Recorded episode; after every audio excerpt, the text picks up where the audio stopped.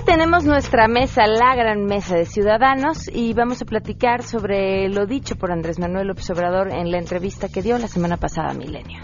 No voy a meter a la cárcel. No, que además no estaría en sus funciones. Primero, a no me corresponde, ¿verdad? primero. Exacto. Pero segundo, no hay marco legal. Además, ¿por qué viajar te cambia la vida? Enrique Ansúrez nos compartirá datos interesantes sobre este tema. Tenemos buenas noticias y mucho más. Quédense con nosotros, así arrancamos a todo terreno. MBS Radio presenta a Pamela Cerdeira en A Todo Terreno, donde la noticia eres tú.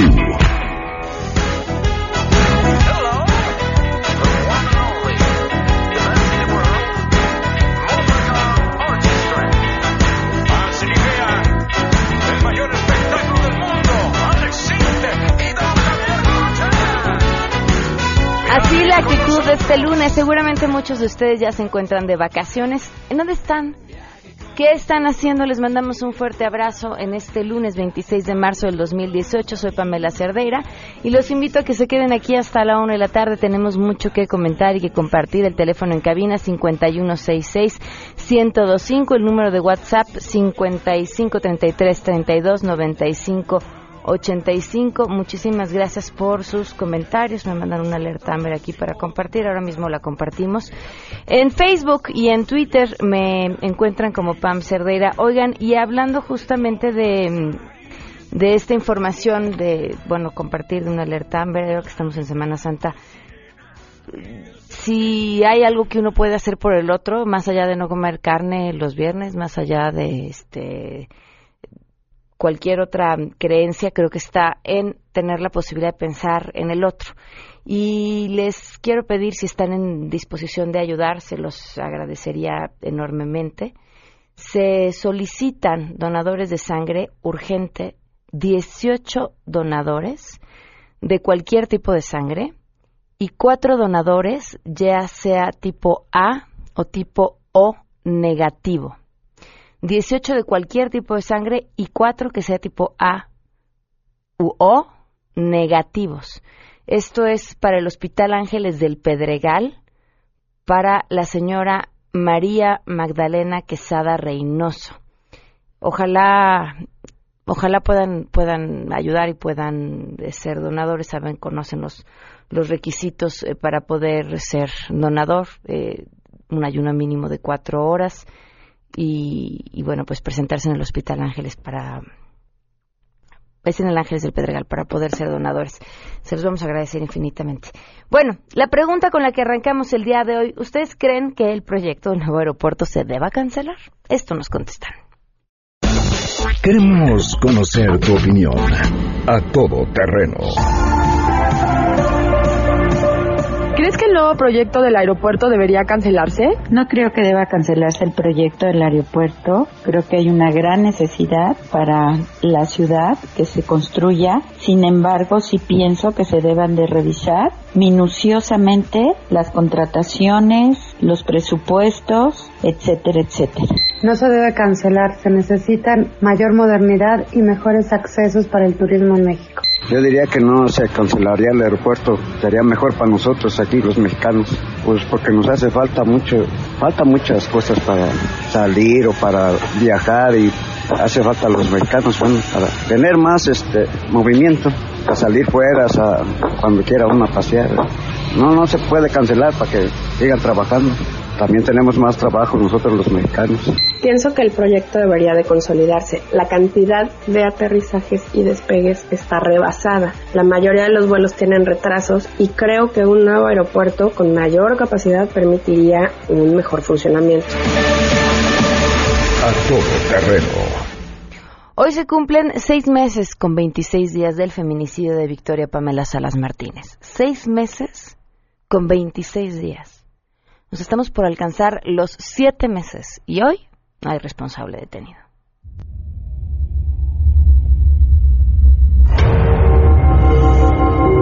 Estas lágrimas que derramamos, este dolor que traemos, este dolor que vamos a cargar, es la fuerza que nos va a seguir dando para seguir adelante y pedirle a las autoridades que hagan justicia, que hagan justicia. Victoria Ponce, nada. Seis meses con 26 días y seguiremos contando. Vamos con la información. Saludo a mi compañera Nora Bucio. Pamela, te saludo con gusto y te comento que el gobierno de México, a través de la Secretaría de Relaciones Exteriores, condenó el ataque con gas nervioso en contra de Sergei y Julia Skripal en Salisbury, Reino Unido, el 4 de marzo del 2018 y advirtió que en caso de comprobarse la responsabilidad de algún país en el atentado, podría expulsar de México a sus diplomáticos. Como resultado de dicho ataque, decenas de personas fueron hospitalizadas y un número mayor de personas fueron afectadas por exposición a la sustancia tóxica. El gobierno del Reino Unido atribuye dicho ataque al gobierno de Rusia. México manifiesta su preocupación por la utilización de armas químicas en contravención de la Convención sobre las Armas Químicas y el Derecho Internacional. El gobierno de México dará seguimiento puntual a las investigaciones conducentes y en caso de comprobarse el involucramiento o intervención de algún Estado en territorio de otro, se reserva el derecho de ejercer las acciones diplomáticas que estime conveniente, incluyendo la declaración de persona non grata respecto de sus diplomáticos en México en términos de la Convención de Viena sobre Relaciones Diplomáticas. México reitera su convicción de que la prohibición completa y eficaz de armas químicas y su destrucción es un paso necesario para la realización de los propósitos y principios de la Carta de las Naciones Unidas, especialmente el mantenimiento de la paz y seguridad internacionales, informó Nora Bucio. En el proceso electoral más grande en la historia del país, el Instituto Nacional Electoral suscribió un memorándum de entendimiento con la red social Twitter con el objetivo de informar de manera adecuada y oportuna y promover información clara, verificada, contrastada y de utilidad para emitir un voto libre. En un comunicado, el INE indicó que los tres debates presidenciales se van a transmitir por Periscope y Twitter dará asesoría al INE para el manejo más efectivo de herramientas como Periscope y Moments. También van a implementar un emoji por medio de los hashtags Elecciones 2018, Elecciones México y Voto Libre para que sean utilizados durante los debates y actividades relacionadas con los comicios de este año. A través de las cuentas oficiales de Twitter se dará información pública que difunde el INE, pero el instituto será el único responsable del contenido transmitido a través de Periscope y organizará talleres para su personal, periodistas y sociedad civil en los que se difundan las reglas y buenas prácticas en el uso de esta red. También aclara el INE que el memorándum no implica compartir ni hacer uso de datos personales. Por último, señalan que de acuerdo con un estudio de Twitter, el 80% de los usuarios de esta red social tiene intenciones de votar en las próximas elecciones, reportó Ernestina Álvarez Guillén. Continúa la incertidumbre en torno a las firmas que tiene que validar el Instituto Nacional Electoral para concederle la candidatura presidencial a la independiente Pancha. Pero en tanto las cosas avanzan, Pancha también se pronunció en torno al nuevo aeropuerto internacional de la Ciudad de México. Exigió líneas nacionales e internacionales contemplen asientos para pasajeros que viajen junto con sus transportadoras para que así perros, gatos y diversos animales puedan viajar junto con sus acompañantes. Y si no, que todos los pasajeros y las transportadoras viajen juntos en el área de carga. Por otro lado, Pancha aseguró que no es tan divertido viajar en avión para ellos, que lo que es más divertido es corretear a los aviones en las pistas, razón por la cual sugiere que la nueva terminal aérea tenga a un lado de las pistas de despegue un galgódromo, sí, un galgódromo junto con un centro de apuestas y que ella podría bien administrar ya sea desde la presidencia o como negocio para el retiro.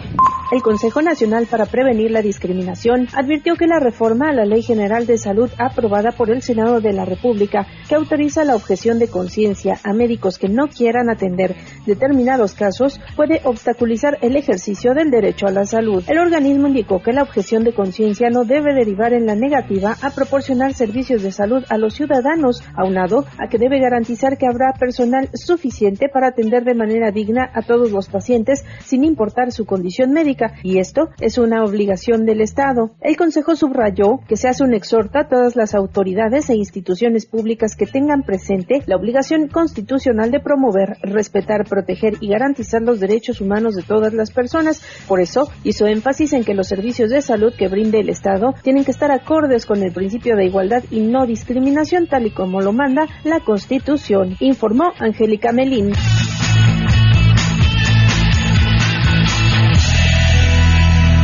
12 del día con 10 minutos. Bueno, pues ya se nos fue la buena noticia ahí, seguramente la escucharon. ¿Qué tal Pancha? Pancha, por cierto, si no lo sabían, es nuestra candidata independiente a la presidencia. Sí, es una broma.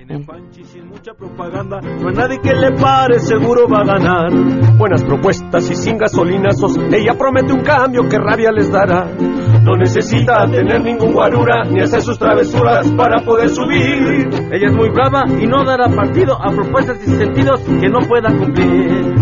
Viene Pancha fuerte, viene Pancha arriba. Ella es Pancha, la Candy Pancha por ella hay que votar. Viene Pancha fuerte, viene Pancha arriba. Ella es Pancha, la Candy Pancha por ella hay que votar. Eso, si quieren seguirla, la pueden seguir a través de Twitter, arroba Pancha2018, o en Facebook, Pancha eh, Presidenta. La, la buena noticia nos comparte su equipo de campañas que pronto la van a poder conocer, pronto sabrán quién es, quién es Pancha. Muy bien. Oigan, gracias por sus comentarios. Marisela Soriano nos escribe en WhatsApp, dice sobre el aeropuerto que no se cancele, será fuente de muchos empleos. También me escriben aquí, se deben revisar los contratos y la verificación de la licitud de los mismos. No estoy de acuerdo en que eh, se use Banorte para la administración del mismo. Muchísimas gracias. José Luis Ortega dice también que se revisen los contratos, eh, que, bueno, los terrenos pegados a este proyecto los compró Diego Fernández para él eh, y para otros tantos. Bueno, pues muchísimas gracias por sus comentarios. Vamos a una pausa y continuamos a todo terreno. Más adelante, a todo terreno. Mesa Ciudadana, no se la pierdan al regreso a corte. Si te perdiste el programa A Todo Terreno con Pamela Cerdeira, lo puedes escuchar descargando nuestro podcast en www.noticiasmbs.com. Pamela Cerdeira está de regreso en A Todo Terreno. Únete a nuestra comunidad en facebook.com, diagonal Pam Cerdeira. Continuamos.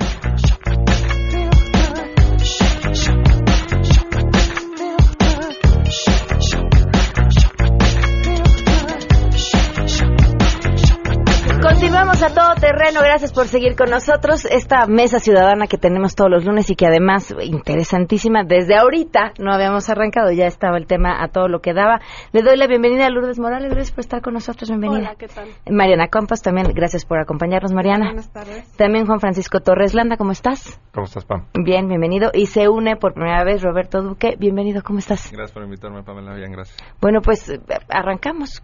¿Quién quiere empezar? Pues estábamos, este, justamente ahorita, antes de arrancar el programa, estábamos viendo qué es lo que la reciente entrevista al candidato eh, de Morena, Andrés Manuel López Obrador, revelaba en esta entrevista que le hicieron los eh, periodistas del grupo de Milenio, ¿no?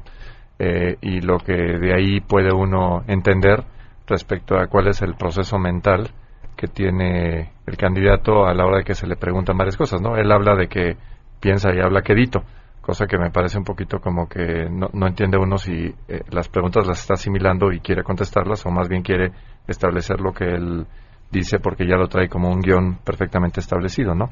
Y, veías la frustración, digamos, de los de los periodistas, me imagino que tú eh, tienes empatía con ellos, decir, oye, ¿por qué no se enfoca y por qué no contesta lo que le están diciendo, no? Y eventualmente se, acaba, se quedaron sin tiempo, pero dentro de lo que sí pudo decir, eh, sí llama la atención poderosamente varios temas. Uno es que yo creo que no, no, ha entendido correctamente cuál es la función de alguien a quien es elegido para ejercer un cargo de gobierno.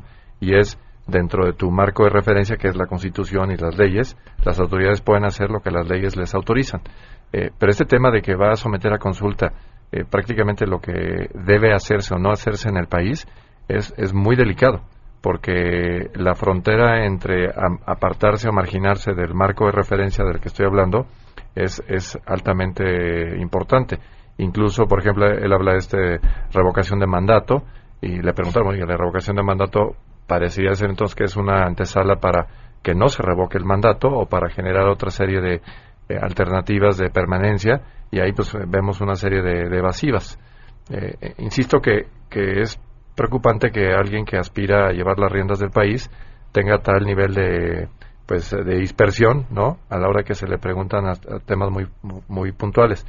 Este tema, por ejemplo, del aeropuerto que ahora está en boca de todos, no no veo cómo sea objeto de una consulta cuando ha sido objeto de múltiples, de muchísimos estudios por organismos internacionales, generales, este, de especialistas dentro y fuera del país, Y está claro que, bueno, a lo mejor si, si no hubiera absolutamente nada en ningún lugar, pues a lo mejor escogeríamos un lugar estratégico, pero eh, eh, creo que a todo mundo nos queda claro que el aeropuerto actual está totalmente rebasado y totalmente obsoleto.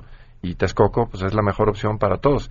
El tratar de ir en contra de esa lógica simplemente porque ya lo agarró como una bandera de campaña, pues es una decisión que preocupa y preocupa seriamente dentro y fuera del país independientemente de que no haya fondos públicos en teoría asignados en este momento porque dependen del TUA del aeropuerto vigente, eh, lo, cierto es que no podemos estar a expensas de que las cosas se van a decir con este nivel de ligereza, ¿no?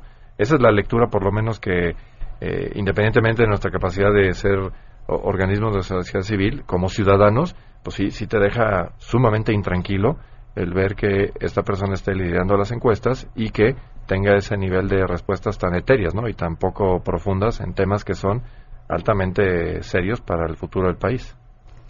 Sí, yo creo que hay algunos puntos interesantes en la entrevista tratando de hacer un balance. Eh, creo que el formato no ayudó mucho para profundizar en los cómo. Creo que es lamentable que tenía varias personas haciéndole preguntas como un interrogatorio y no hubo posibilidad de vinculación y coordinación entre ellos como para aterrizar más algunos de los puntos que, que expuso el candidato.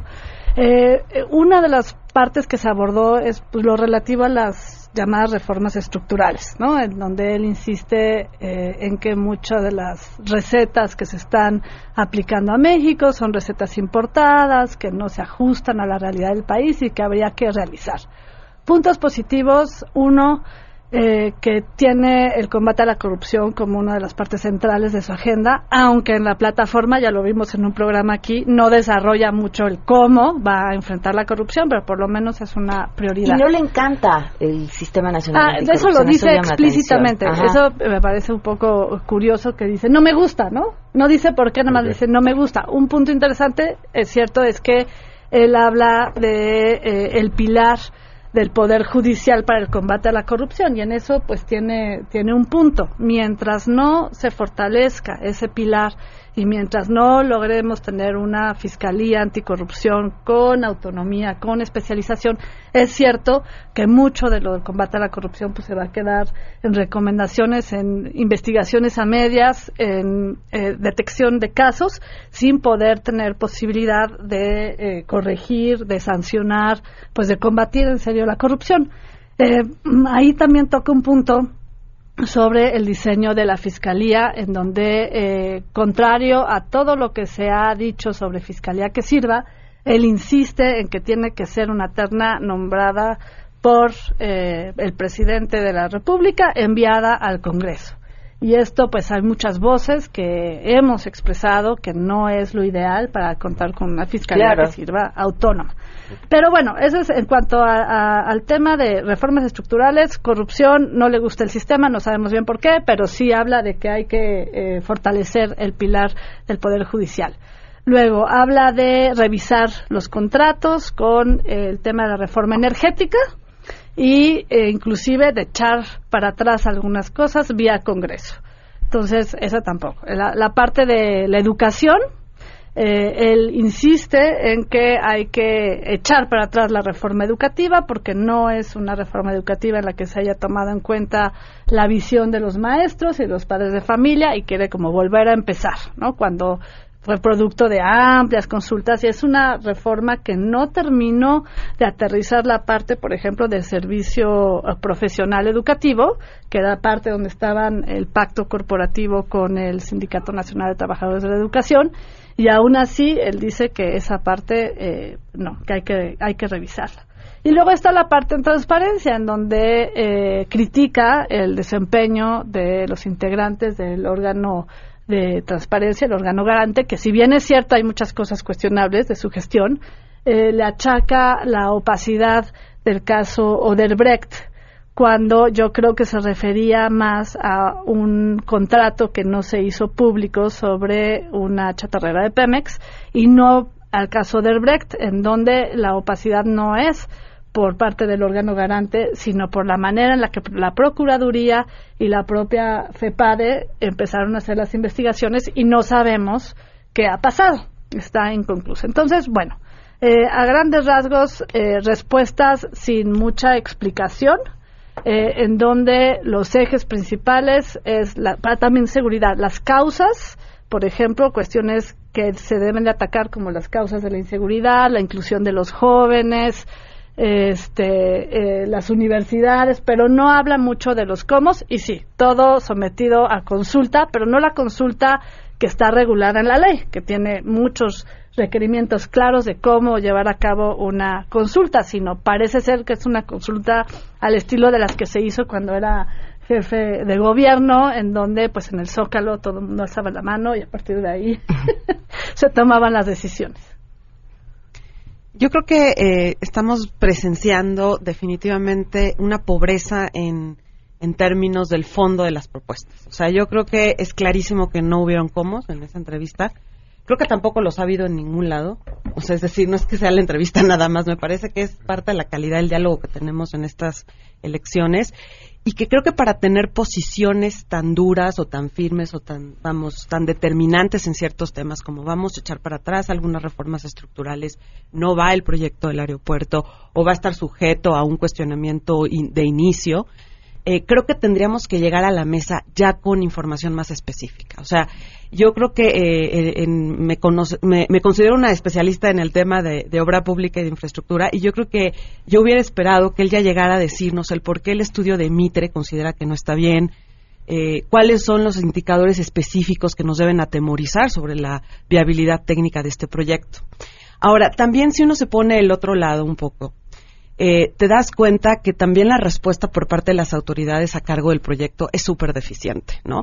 No me gustaría que acabara este programa sin decir que es inadmisible que tengamos un proyecto de tal magnitud, de tal presupuesto, tan cuestionado desde varios puntos de vista, y no rindamos cuenta sobre el avance del proyecto. El día de hoy, a pesar de que la ley de responsabilidad hacendaria lo establece como una obligación, las autoridades se dan el lujo de no cumplirla. Y entonces los mexicanos no sabemos ¿por qué no se rinde cuentas del avance de este proyecto cuando se rinde cuentas de otros? Entonces, eso genera una suspicacia tremenda, porque entonces sientes que algo extraño está pasando con ese proyecto, ¿no?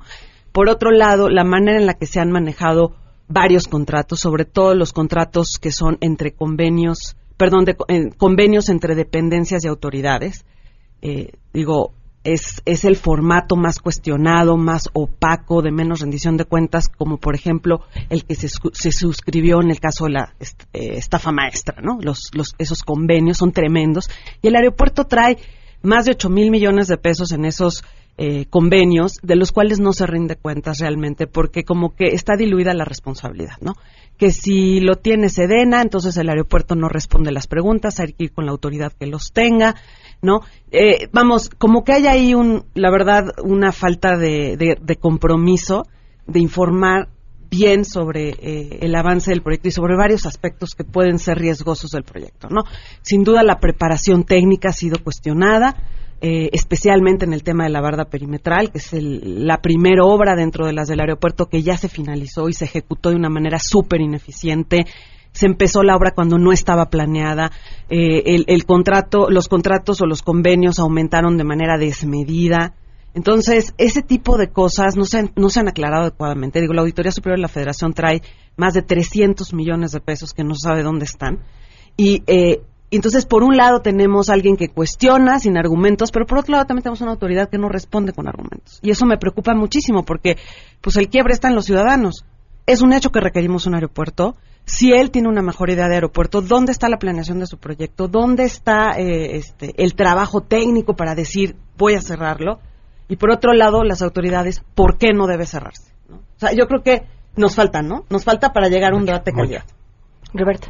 Sí, de esta em, entrevista de la que estamos hablando, de Andrés Manuel López Obrador, la primera cosa que, que me llama la atención es que, a ver, nos quejamos muy a menudo de la spotización, que son demasiados spots los que vemos a ritmo de ametralladora y son muy cortos, entonces no da tiempo de entrar al fondo. El modelo, digamos, tiene eh, algunos defectos de los que nos quejamos a menudo. Acá, en cambio, fue una entrevista de una hora y media o más de una hora y media y sin embargo no entramos al fondo o no vemos ninguna eh, determinación de política pública, de estrategia clara de los qué es, cómo y cuándos. como decía eh, muy bien Juan Francisco. Y coincido totalmente. El tema de la energía, por ejemplo, es muy claro. Dice, vamos a revisar contratos. Sí, está muy bien revisar contratos. Nada más que eso no es una política pública. Y cuando ya se le dijo, pero ¿cuál es tu estrategia? Lo vamos a consultar. Lo vamos a preguntar. Y así en una, en una serie de temas. Por ejemplo, esto de que no se va a rechazar a nadie para entrar a las universidades, pues Silva Herzog Márquez le restregó, eh, pues digámoslo claramente, pues el populismo de esa, de esa propuesta, ¿no es cierto? Y además, pues que no tiene ninguna consistencia con la autonomía de las universidades, habría que romper con la autonomía de las universidades, en fin, eh, esa fue la tónica, ¿no? Que yo vi, de la que yo me a lo largo de la entrevista. Pero la parte, Pamela, que a mí de verdad me aterroriza, te lo digo eh, francamente, pues yo soy académico, eh, soy abogado constitucionalista, y mi tema es la democracia. Y por ende, mi tema también es la dictadura, el estudio eh, de la dictadura yo veo un tinte autoritario tremendamente preocupante con esta cuestión de voy a consultarlo todo y voy a hacer una revocación de mandato. Porque esto del referéndum, el plebiscito, la revocación de mandato, que es esta consulta de a ver si sigue, antes de que concluya su periodo un gobernante, pues a ver si sigue o no y qué opina eh, la gente. Puede sonar a música para los oídos de, de muchas personas, pero seriamente estudiado esto, tiene serios problemas también. Es decir, eh, Giovanni Sartori, por poner un ejemplo, este eh, gran eh, académico italiano, dice, a ver, este, estas medidas suelen darse, estos mecanismos de participación ciudadana, suelen tener este componente de querer barnizar de, ciertas decisiones, pues eh, con un acompañamiento ciudadano, pero no siempre lo es. Estos son mecanismos que suelen ser predilectos de personas que quieren eternizarse, que quieren perpetuarse en el poder. Por ejemplo, vas a someter a consulta popular si vas a cobrar impuestos o no, o cuánto impuesto quieres pagar y que paguen lo que quieran de, de impuestos. Bueno, pues si se hace una consulta popular de eso, probablemente terminen por abolirse los impuestos y el Estado entre en una quiebra eh, absoluta. Este es el tipo de problemas. Por eso la legislación actual implica o, contiene una serie de limitaciones temáticas para las consultas populares. Una de ellas es ingresos y egresos del Estado, temas electorales, temas de seguridad nacional. No se pueden someter a consulta popular. Probablemente quiera hacer una modificación constitucional, pero en efecto, si a los dos años vamos a decir si queremos que siga y a los cuatro si queremos que siga, o a lo mejor si queremos una constitucional para que sea un modelo de reelección como el de Estados Unidos de cuatro años y luego otros cuatro, pues sometámoslo a consulta popular y empieza a hablarse de reelección. Es así, o sea, hay que, hay que decirlo de esa manera. A ver, las comparaciones que con Venezuela tienen muchas distorsiones también, desde mi punto de vista. Tomemos el caso de Bolivia. Bolivia era un presidente que llegó, podía estar cinco años en el poder, sin reelección lleva 19, es decir, lleva 12, pero ya tiene eh, asegurados a través de plebiscitos, de, reformas eh, constitucionales, 19 años en el poder. Estas cosas suceden. Son tan fuertes las instituciones, es tan fuerte el Estado de Derecho como para resistir en México. De verdad no lo sabemos. Esa es la parte que a mí me preocupa de verdad enormemente. Esta es una gran pregunta. ¿Ustedes qué creen? ¿Son fuertes las instituciones, los contrapesos? ¿Y quisiera preguntarles también sobre el comentario que me llamó mucho la atención, la desconfianza, dijo, en eso que llaman sociedad civil. Volvemos. Si tienes un caso para compartir, escribe a todoterreno.mbs.com. Pamela Cerdeira es a todoterreno. En un momento continuamos. Pamela Cerdeira regresa con más en A Todo Terreno, donde la noticia eres tú. Marca el 5166125.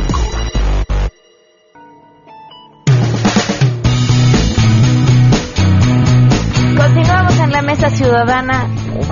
¡Qué cosas están platicando aquí! Eh, nos quedábamos en el tema de su punto de vista sobre la, ah, las organizaciones de la sociedad civil. Y también estábamos viendo lo de pesos y contrapesos. Eso, y los pesos o sea, cómo íbamos a resistir un escenario como el en caso de Estados Unidos, que ahí pues tienen un populista, ¿no? Un cuate que no se sabe lo que va a decir un día y al otro día y al otro día en sus tweets, pero que sin embargo ya tenemos más de un año, ¿no? Donde ha habido un peso y contrapeso importante, tanto Poder Judicial, instituciones autónomas y obviamente el Congreso, que sí han puesto un alto a muchísimos de los abusos que se hubieran cometido, muchos de los cuales, dicho de paso, hubieran sido en contra de México. Entonces le, le, debemos una fuerte ovación a esas pesos y contrapesos que han em, evitado que las promesas electorales eh, iracundas se hubieran podido materializar. Entre el muro, eh, declarar eh, la deserción de NAFTA, etcétera, ¿no? Una, una serie de cosas.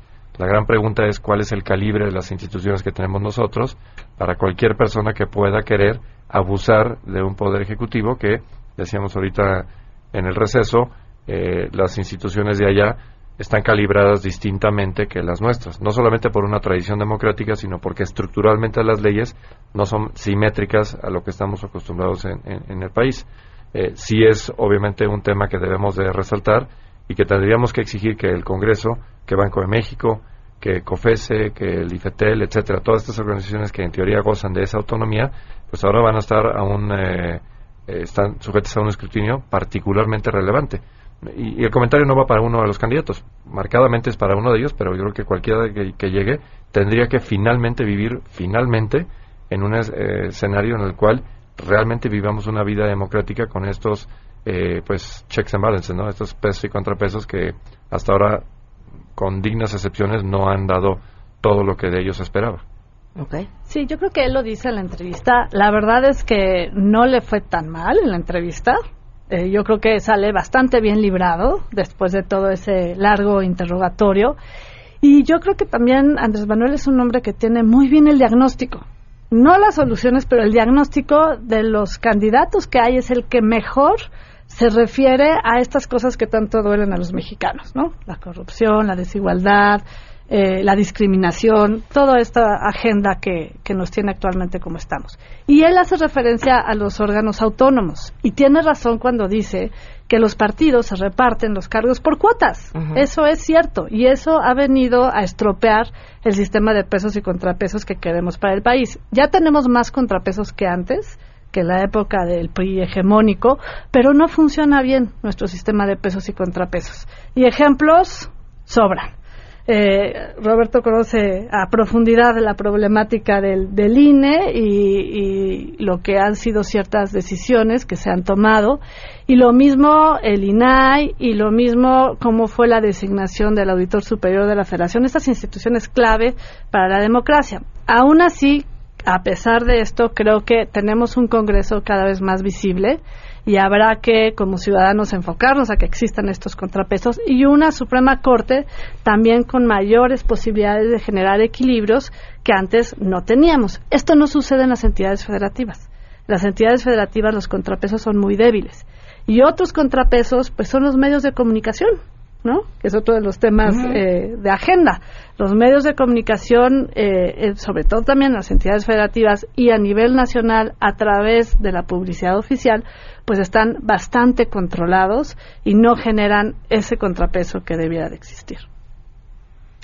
Yo creo que no estamos mejor que en años anteriores, sin duda. Me parece que sí hemos logrado tener varias herramientas con cierta independencia. Yo quiero hablar en primer lugar del Banco de México. Me parece que es uno de los de, los más fuertes, digamos, instituciones en México en términos de eh, que tiene buena gobernanza, es decir, una institución que opera para cumplir su mandato.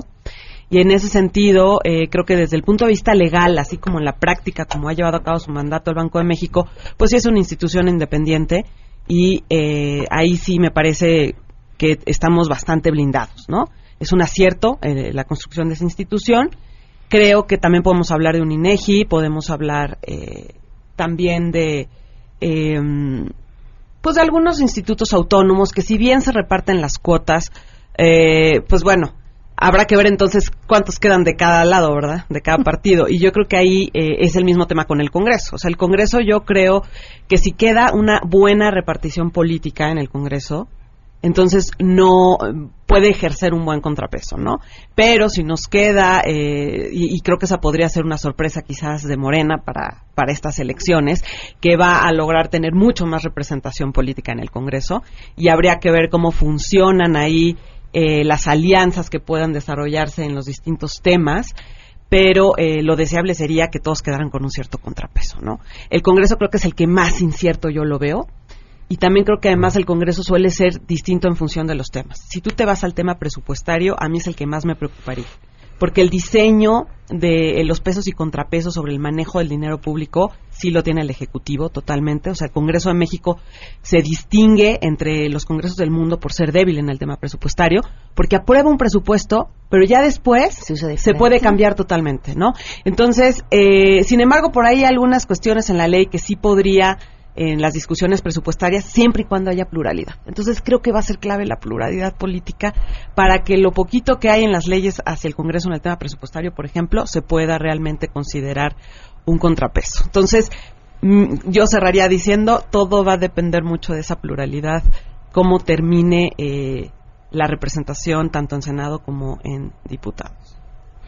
Eh, decía hace un momento Lourdes Morales que eh, López Obrador es el que eh, expresa mejor el, diagnóstico. Yo concuerdo eh, con eso. El diagnóstico es realmente pues los problemas que nos enojan a la gigantesca mayoría de los mexicanos, ¿no es cierto? Y desde hace mucho tiempo que viene expresándolo pues muy eficazmente el Obrador en términos de comunicación, desde aquellos spots que si no lo tiene ni Obama, que si el votas por el cerdo y por la vaca y el frijol con gorgojo, de verdad es una forma de pues de capitalizar o digamos de presentarse como eh, quien encarna esa alternativa, ¿no? De cambio porque sí, claro que se quiere eh, un cambio. La cuestión es que presenta el problema, pero no presenta la solución. Y en el momento en el que se le dice, pero ¿cuál va a ser la medida o el conjunto de medidas, la estrategia? Dime los cómo. Bueno, pues ahí es en donde, eh, pues prácticamente en todos los casos, eh, se, se mueve, ¿no? Hacia, voy a, a, consultarlo, vamos a analizarlo, ya veremos qué procede el tema de la, de la revocación eh, de mandato. Entonces, eh, no hay una, eh, no se moja, digamos, es, es, la, la, impresión que a mí me da. Pero también creo que como estrategia, porque creo que es una estrategia, ¿no? mojarse a lo mejor podría generarle pues cierto conflicto con quien no esté de acuerdo con, con ese tema o lo que sea, ¿no? Las reformas estructurales en, en particular. Pero ya hemos visto que a nivel internacional, pues se viene dando un fenómeno desde el Brexit, a los que muchos han llamado la rebelión contra lo experto, ¿no es cierto?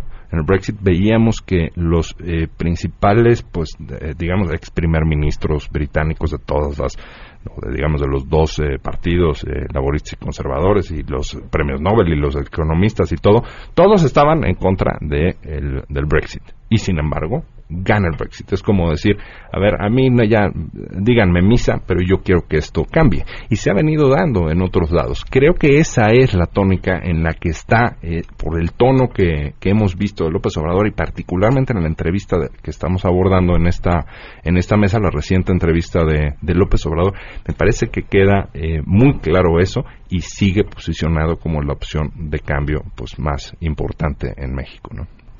Nos quedaban pendientes también un par de temas que querías poner sobre la mesa, Lulu, antes de que terminemos. Ah, sí, bueno, el tema de los derechos, como eh, ciertos diagnósticos y resoluciones recientes, pues nos hacen pensar que estamos perdiendo derechos fundamentales, a pesar de que están consagrados en la, en la Constitución, en particular la libertad de expresión, ¿no? y la libertad de, circulación. En la libertad de expresión eh, recientemente salió un informe de artículo 19 que recomiendo mucho, que tituló eh, Democracia, eh, Democracia simulada, nada que festejar en donde hace un recuento de la cantidad de agresiones que ha habido durante este sexenio a periodistas, lo débiles que son los mecanismos de protección y al mismo tiempo eh, hace un análisis del monto de dinero público destinado a publicidad oficial sin que haya una ah, regulación, una justificación y una regulación al respecto. 40 mil millones de pesos.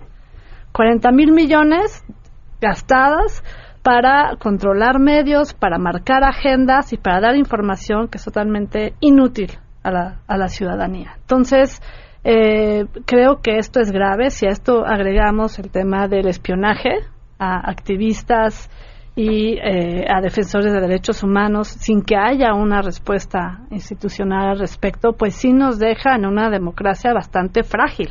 ¿no? con temas que pensamos que ya se habían superado y que eh, la realidad nos muestra pues, que, no es así. Más los asesinatos, más las agresiones que eh, documenta artículo 19 que la mayoría eh, provienen de funcionarios públicos y eh, pues nos muestra que esto sucede porque se puede porque puede suceder porque no hay ah, no hay consecuencias. Y como en el último año pues estas agresiones 2765 eh, nada más en el último año pues ha sido eh, en los últimos 10 eh, el récord de agresiones a periodistas. Entonces creo que esto pues nos debe de preocupar si queremos una democracia crítica saludable con contrapesos y pues nos lleva a empujar a que haya medios libres, como se ha llamado un colectivo que se acaba de conformar para avanzar normativamente y avanzar en estrategias en defensa de la libertad de expresión. ¿Y en el otro tema? El otro es una resolución de la Suprema Corte de Justicia en donde se avaló por eh, diversas cuestiones que se pueden hacer inspecciones sin una orden previa. Era un caso que se resolvió el 12 y 13 de marzo, eh, que había impugnado la Comisión Nacional de Derechos Humanos y el INAI sobre una disposición del Código Nacional de Procedimientos Penales, en donde, si bien es cierto que eh, se dice que no se hará arbitrariamente, eh, el argumento es eh, que, dada la falta de herramientas que tenía la policía para detener a personas que no fueran eh, cometiendo delitos en flagrancia, sino con elementos para detenerlos y hacer una inspección, eh, pues sí, dada la capacidad que tenemos en las policías de México, pues sí da mucho miedo, la verdad. O sea, que esto suceda en Guerrero, en Jalisco, como hemos visto cómo actúa la policía, pues sí nos deja eh, en un nivel de vulnerabilidad que alertaron algunos de los ministros. Porque esto de la duda razonable, aunque está eh, escrito en la ley, te, lo leo rápidamente cuál es la definición eh, de duda razonable. El, el, estándar de duda razonable, eh, aunque viene de una fuente anglosajona, señala lo siguiente. Solo se podrá condenar al acusado si se llega a la convicción de su culpabilidad más allá de toda duda razonable. En caso de duda razonable, el tribunal de enjuiciamiento absolverá al imputado. Pero en lo que te detienen y te llevan y justificas que tú no tuviste nada que ver, pues sí, la verdad es que... Y te torturan en el camino. Y la verdad es que sí nos dejan en una situación muy vulnerable. Un detalle. Se, brincaron el acto de molestia que está regulado en el 16. Dice que no podría haber ese acto de molestia salvo que hubiera una orden de autoridad competente y aquí no, no la hay. Entonces, sí, sí ampliaron el margen de discrecionalidad, en teoría no de arbitrariedad, pero sí están eh, exponiendo aún más a policías que ah, seguramente habrá un policía pulcro, etcétera, pero la gran mayoría de los policías lo hemos visto porque no han sido capacitados, no es culpa necesariamente de ellos, no han sido capacitados y después de ocho años de una transición tortuosa, eh, vemos que no conviven bien con el nuevo sistema simplemente porque no les dotamos de, las herramientas para hacerlo bien. Entonces, no es una crítica con el policía, de hecho, nosotros lo que hemos tratado es hermanarnos y tratar de trabajar con ellos para que hagan su chamba adecuadamente. Pero empujarlos al abismo con este tipo de resoluciones no funciona. Y efectivamente cuatro ministros se opusieron Saldívar y Cosío. Este, muy buenas argumentaciones, vale la pena leerlas. Para concluir. Sí, bueno, no se diga también una ley que no ha sonado mucho, porque a mí me parece muy relevante hablando de pérdida de derechos. Tiene que ver con la ley de salud, también que sufrió una importante modificación para permitir a los médicos que tengan el derecho a no atender cuando consideren que un procedimiento va en contra de su ética. Vuelvo a lo mismo, ¿cuál será la ética del, del médico? Eh, hay que decirlo muy claro, México lamentablemente es un país en donde existe muchísima eh, discriminación en los servicios de atención médica. Ha habido casos emblemáticos sobre, por ejemplo, personas que tienen VIH-Sida y no son atendidas en un momento de emergencia. Mm. No se diga mujeres también eh, que van a dar a luz y, bueno, por ser de alguna, tienen alguna herencia indígena, también se les niega atención. Entonces, preocupa muchísimo que en medio de un país donde tenemos tantos problemas de estos, se le genere al médico este derecho y a los pacientes qué. Este, digo, es, es un tema eh, de cuidado y no diría de los últimos años, también no dejaría decir sobre los derechos también de los contribuyentes, ¿no? Este, ya en, en México el contribuyente es un evasor de entrada y tienes que demostrar tu inocencia eh, con la autoridad fiscal en cualquier asunto, ¿no? O sea, no hay presunción de inocencia para contribuyentes. Entonces, esto no pasa en todos los países del mundo. Entonces, sí, sí vamos como en una eh, tendencia eh, bastante interesante en los últimos 3, 4 años de estar como de manera sistemática perdiendo espacios. Roberta, para cerrar. Sí, eh, respecto de esta cuestión de la ley nacional, del Código Nacional de, Procedimientos Penales, bueno, concuerdo también aquí con, con Lourdes, porque a, lo mejor en el mundo perfecto pues sería una eh, legislación eh, razonable y conveniente no es cierto aquí tenemos el problema pues de que en efecto por una serie de razones y de malas eh, políticas y de bajos salarios y de una serie de cuestiones pues existen riesgos de que se haga un mal uso de esta cuestión que, que se ha que se ha tratado y que se ha avalado. Entonces Em, la cuestión técnica, digamos, de, señalar si va en contra del artículo 16 constitucional y de los actos de molestia que decía Juan Francisco y tal, eh, creo que, y querer el punto de estos, de estos ministros, de alguna manera, eh, que, de estos dos ministros que se mencionaron, eh, hombre, tiene que también considerarse, pues, este otro, este otro escenario. Por lo tanto, sí, claro, puede, puede haber ahí flancos de vulnerabilidad de veras, de veras bien delicados. Nos tenemos que ir. Muchísimas gracias por habernos acompañado. Hasta el próximo lunes con estos temas que además todavía se quedan pendientes. Gracias. Sí, muchas gracias. Muchas gracias. Vamos a una pausa. Si te perdiste el programa A Todo Terreno con Pamela Cerdeira, lo puedes escuchar descargando nuestro podcast en www.noticiasmbs.com. Estamos de regreso. Síguenos en Twitter, arroba Pam Cerdeira, Todo Terreno, donde la noticia eres tú. Continuamos. Enrique Ansures para hablar de ciencia y la vacación, ¿verdad? ¿Cuál vacación? Ah, no. Bueno, la que no estamos tomando nosotros. No, nosotros. Nosotros no tenemos vacaciones, adoramos este trabajo. ¿De qué vamos a ah. platicar? Eso sí, la verdad que sí. Sí, sí, sí. Eh, un poquito desconcertado por la mesa, ¿verdad? Sí, bueno, pues sí, sí, te deja mucho que pensar y sobre todo lo de los candidatos.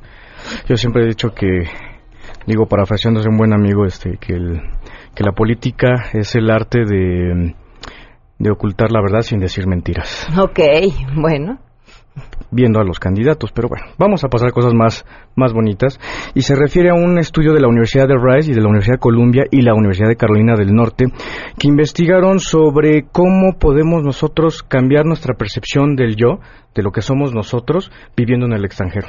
Entonces hicieron una, una serie de, de, pruebas con, con, un control de, de, varias, de varios miles de personas y vieron cómo iban cambiando su percepción del yo cuando supongamos ellos ellos dicen que cuando hay un proceso de transición como un, como un divorcio un cambio de trabajo y, y, y ven que hay una que disminuye la claridad de la autoconcepción de, de la persona han visto que justamente cuando te vas al extranjero y estás en otra cultura bajo otros tipos de condiciones sociales puedes tener un, un mejor análisis de tu de tu concepción este propia entonces, cuando estás en esos problemas existenciales de quién soy, en dónde estoy, hacia dónde ¿Cuál es mi misión? Exactamente. Vete a otro país. Eso es lo mejor. Entonces, eh, para las personas que ahorita están en una transición y que andan perdidos, pues los especialistas, ya desde el punto de vista, desde las ciencias sociales, están este, recomendando este tipo de. Nos vamos a ir todos los mexicanos, ¿a dónde?